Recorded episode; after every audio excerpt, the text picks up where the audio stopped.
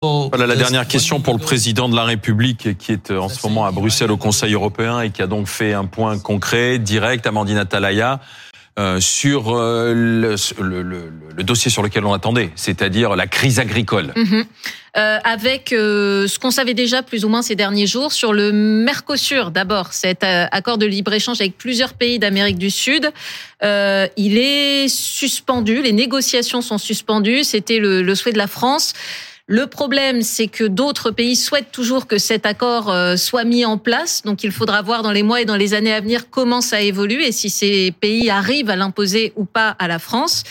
Euh, sur les jachères, euh, c'est-à-dire les 4% de terres que les agriculteurs doivent ne pas cultiver, il y a une dérogation.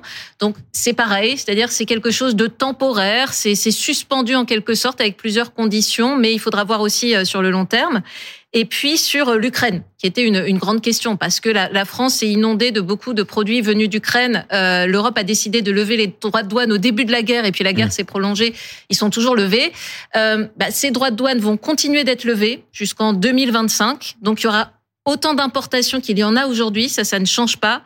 Euh, ce qu'il y a, c'est que s'il y en a encore plus, on bloque. En résumé, s'il y a encore plus de poulets, encore plus de céréales, euh, et que ça met en danger euh, les producteurs français, là, il y a une mesure de sauvegarde entre guillemets. Donc, vous voyez.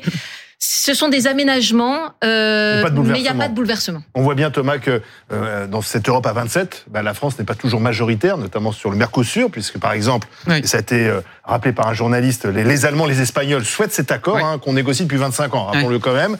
Euh, et Mme Macron quand même dit, attention, on peut pas euh, vouloir lutter contre la montée des extrêmes et, et, et, ne pas entendre aussi euh, ce qui est dit dans cette révolte. Il veut euh, une écologie du, du bon sens. Euh, et l'écologie du bon sens, ça veut dire pas trop de normes, c'est ça? Oui, et contrairement au discours de Gabriel Attal à la mi-journée, là c'est un discours très politique. Il a envoyé des messages très politiques. D'abord vis-à-vis, sans jamais le citer, du RN, en expliquant que si vous faites un accord de libre-échange ou c'est n'importe quoi euh, avec l'Amérique euh, du Sud, eh bien, ça fait monter euh, Marine Le Pen. Il le fait cela quatre mois avant les élections européennes où dans les sondages,